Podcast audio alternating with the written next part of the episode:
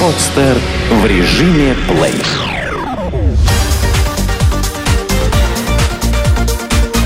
Банк.ру. Информационный дайджест. Когда Россия откажется от наличных денег? Последнее время эксперты и чиновники все чаще обсуждают снижение роли наличных денег в экономике страны и более активный переход на безналичные формы оплаты – Предложений много, начиная с запрета проводить крупные сделки за наличные и заканчивая повышением банковских комиссий при работе с живыми деньгами. Доля наличных денег в экономике Евросоюза сегодня, например, составляет 9%, в США 7%, в Швеции еще меньше, всего 3%. Неудивительно, что Швеция планирует совсем отказаться от наличных денег – стране проезд в общественном транспорте оплачивают с помощью мобильных сервисов, а церковь принимает пожертвования с пластиковых карт. Из-за отсутствия наличных шведские банки даже стали реже подвергаться нападениям. Если в 2008 году были ограблены около 100 банков, то в прошлом году эта цифра съежилась до 16. Россия же по объему наличных в структуре денежной массы обгоняет развитые страны почти в два раза. По подсчетам главы Сбербанка Германа Грефа, большое количество наличных денег отнимает у экономики до 1,1% ВВП. Советник президента Бинбанка Антон Маслей, ссылаясь на статистику Центробанка, в интервью банк.ру отметил, что доля безналичных платежей в России сегодня составляет около 5%, и по прогнозам того же Центробанка к 2020 году достигнет 15%. По мнению эксперта, тенденции к увеличению безналичных платежей есть, ведь в начале 2000-х доля безналичных платежей была менее 1%. По словам директора Департамента платежных карт Промсвязьбанка Валентины Кузьминой, у безналичных платежей много плюсов. Во-первых, это снижение издержек на обслуживание обращения наличности, инкассация, хранение, пересчет, повышение прозрачности расчетов, что способствует повышению собираемости налогов – во-вторых, это удобство и доступность совершения платежей за счет развития дистанционных каналов, а следовательно, рост оборотов, что является позитивным фактором и для банков, и для клиентов, и для экономики в целом, сообщила она банк.ру. Как добавляет аналитик банка Home Credit Станислав Дужинский, прозрачность транзакций, осуществляемых в банковской системе, позволит существенно снизить долю теневой экономики – в Минфине, видимо, рассуждают аналогичным образом. Еще в начале марта глава ведомства Антон Силуанов предлагал ограничить оборот наличных денег введением запрета на осуществление крупных сделок в живых деньгах. Под крупными сделками министр подразумевал покупку недвижимости и автомобилей. У Ассоциации российских банков есть свой метод борьбы с наличкой. Ассоциация предлагает разрешить банкам повысить комиссии за обработку всех операций с наличностью. По логике специалистов, людям станет невыгодно иметь дело с налом, и этот факт ускорит переход страны к безналичным формам оплаты. Для более активного развития безналичных операций нужно не просто увеличение банкоматной сети, а переход всех предприятий на выплату белой зарплаты, проникновение интернета в каждый дом, рост объемов интернет-торговли, отметил советник президента Бинбанка Антон Масли. Но при этом не стоит и забывать об отношении граждан к пластиковым картам вообще и безналичным операциям в частности. Станислав Дужинский рассказал о совместном исследовании банка Home Credit и Национального агентства финансовых исследований, проведенного в октябре прошлого года.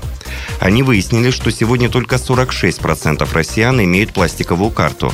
При этом из них 89% получили карту благодаря работодателю или учебному заведению. Из этого можно сделать косвенный вывод о консерватизме россиян и отсутствии горячего желания переходить на безналичные формы оплаты. Именно поэтому, как отмечает Валентина Кузьмина из Промсвязьбанка, полный отказ от наличных может являться задачей только на отдаленную перспективу. Официальные прогнозы свидетельствуют о сохранении существенной доли наличного обращения в течение длительного периода, заключила она. Насколько выгодно рефинансирование?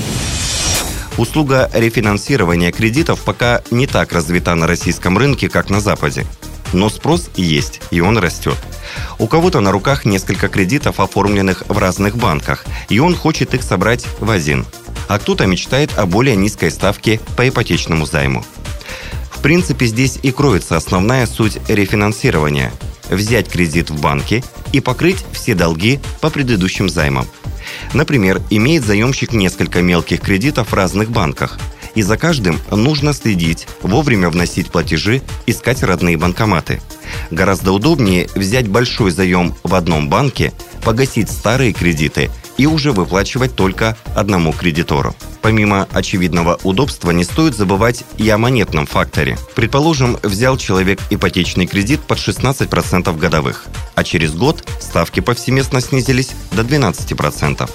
Заемщик, воспользовавшись услугой рефинансирования, может получить в другом банке кредит под 12% и, погасив старый заем, уже платить новому банку под низкий процент. Если разница в ставках составит от 0,3%, то уже можно рефинансировать и покрыть затраты на рефинансирование за два года. Чем больше срок остался до полного погашения, тем больше выгода заемщика – говорит в интервью банк.ру руководитель службы розничного кредитования банка «Московское ипотечное агентство» Наум Липкинд. При этом не стоит забывать о дополнительных расходах, которые несет заемщик при рефинансировании. Комиссии банка за рассмотрение кредитной заявки, новая оценка ипотечного жилья, перерегистрация ипотеки, сбор новых документов – все это в совокупности может обойтись заемщику в 0,3 полпроцента от суммы кредита. Сам банк также должен заново оценивать финансовое положение заемщика, у которого мог измениться уровень доходов или появились дополнительные расходы. В целом же, как считает руководитель кредитного департамента «Дельта Кредит» Денис Ковалев, рынок рефинансирования в нашей стране только зарождается, в отличие от Запада, где на перекредитование приходится до 70% всей выдаваемой ипотеки. Кроме того, банки первоначальные кредиторы неохотно дают, а иногда и не дают вовсе согласие на последующую ипотеку, которая необходима новому кредитору для снижения рисков, так как до оформления залога в пользу нового кредитора кредит будет необеспеченным, пояснил банк.ру специалист. Несмотря на эти трудности, россияне активно интересуются возможностью рефинансирования. Заемщики часто спрашивают, в каких банках можно получить один кредит, чтобы покрыть сразу несколько предыдущих. Но, к сожалению, порадовать особо нечем, поскольку проведенный мониторинг показал, что перекредитование, как услуга, у банкиров явно не является приоритетной. Из запрошенных нами банков многие совсем не занимаются рефинансированием – Часть готовы выдать новый кредит, но с различными оговорками и условиями. Момент своевременного погашения очень важен для всех банков. Поэтому если у заемщика есть долги по кредиту, то получить рефинансирование он не сможет. По словам Наума Липкинда из Московского ипотечного агентства, классические случаи отказов – это плохая кредитная или социальная история, случаи, присущие для отказов по обыкновенным ипотечным кредитам как выглядит портрет кредитного должника. Россияне снова активно влезают в долги. По данным Центробанка, граждане должны банкам 27,9 триллиона рублей. И из этой суммы на долю плохих долгов, то есть с просрочкой более 30 дней, приходится уже более 1 триллиона рублей. Как же выглядит сегодня портрет кредитного должника и каких заемщиков удается быстрее всего уговорить вернуть долг? Судя по итогам прошлого года, банкиры должны радостно потирать руки. Объем выдачи новых кредитов физлицам вырос сразу на 35%. Не назову это бумом, но это бумчик.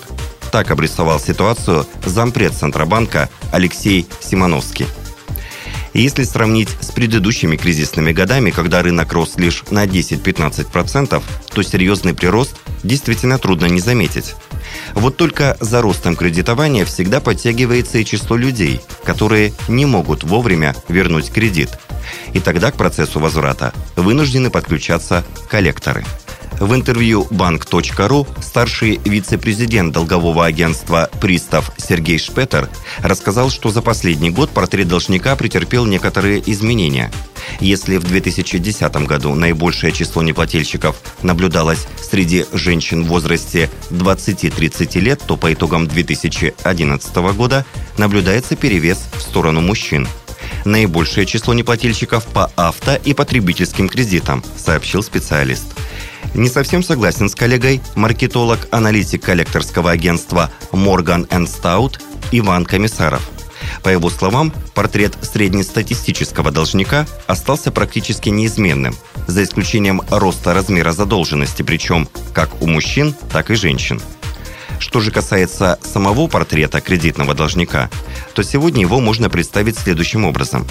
Мужчина, 37 лет, женат, образование среднее, среднее специальное.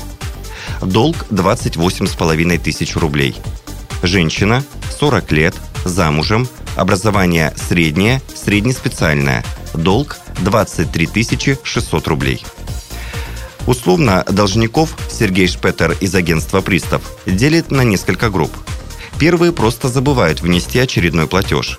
У вторых возникают финансовые трудности. Третьи надеются, что невозврат кредита сойдет им с рук и оплачивают кредит только когда осознают, что задолженность перед банком вредит их интересам. И последнее – это, конечно, мошенники.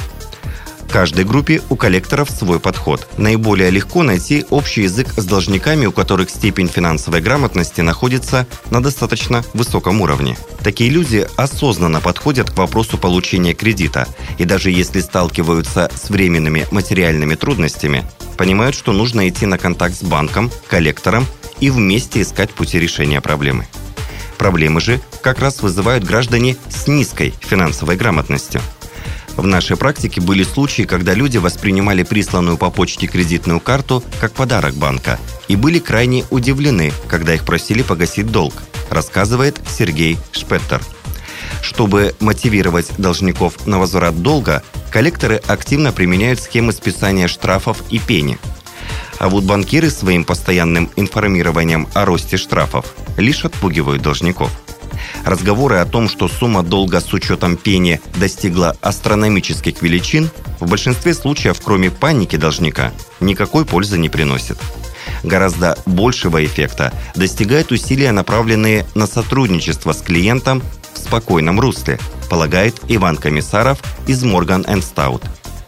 Однако в структуре недобросовестных заемщиков по-прежнему велика доля должников по призванию, то есть тех, кто крайне безответственно относится к взятым на себя финансовым обязательствам. И в 2011 году она скорее даже увеличилась за счет снижения доли должников, решивших свои трудности и исполнивших обязательства. Механизм воздействия на данную группу, как отмечают специалисты, работает по бескомпромиссному алгоритму строго в рамках закона начиная от звонков сотрудника колл-центра и заканчивая работой специалистов выездного взыскания. Сделано на podster.ru Скачать другие выпуски подкаста вы можете на podster.ru